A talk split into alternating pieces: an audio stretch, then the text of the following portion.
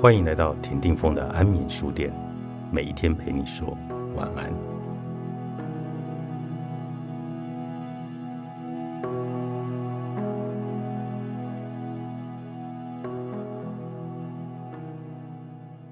当身心一切运行良好时，我们的心就像是鸟飞翔在天空，或者鱼游在大海。我们不会意识到我们有心这一回事。通常，什么时候我们会留意到自己有心这回事呢？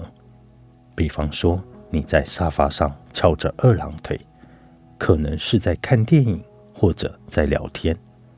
时间久了，你的腿可能会麻，但是这个时候你还没有动，所以你不觉得自己的腿不对劲。如果这时门铃响了，快递来了，你要去接快递。你把腿放下，就会很清楚的知道，你有一条腿麻的是左腿，你就能够意识到你有一条左腿麻的是右腿，你就知道你有一条右腿。如果两条都麻，那么你终于知道走路是一件很复杂的事情。我们的心也是这样的，当它出问题的时候，你就意识到它的存在了。尤其是当他爱你事的时候，你明明想升职，但是你一旦面对老板，你的心里头就像一下子释放了很多的恐惧一样，让你远远的看见老板的时候拔腿就跑。这样的话，你就知道某个东西不听你的话，你就知道这个东西的确存在，他也不是完全听我的。虽然他跟我有相同的关系，所以我们的各种心病，如果说有好处的话，那就是他们逼着我们不得不把自己的视角从外界转向到内心。就像当你腿麻的时候，你甚至都忘了要取快递这件事情了，因为自己的身体的感觉实在是太强烈、太难以忽视了。说到我们的心病。这里的病，大家要稍稍的放宽一点理解，不一定是诊断标准上的精神心理障碍，不一定是那样的程度。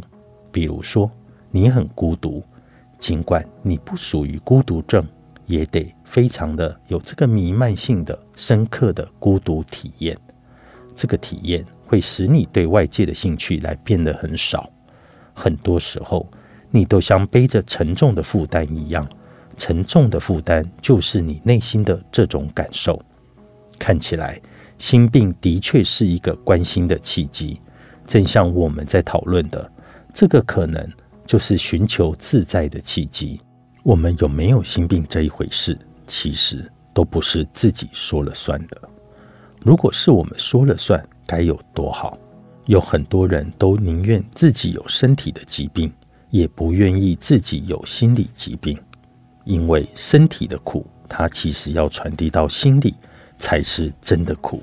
身体的苦让你意识到你有身，心里的苦让你意识到自己有心。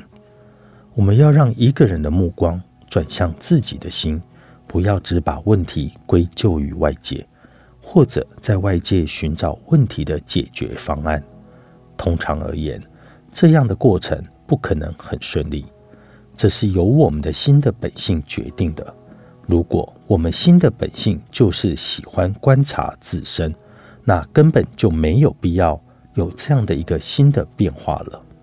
当我们提到要把心从外界转向自心的时候，往往要注意到，它不是一两次就能够完成的，可能需要很多次。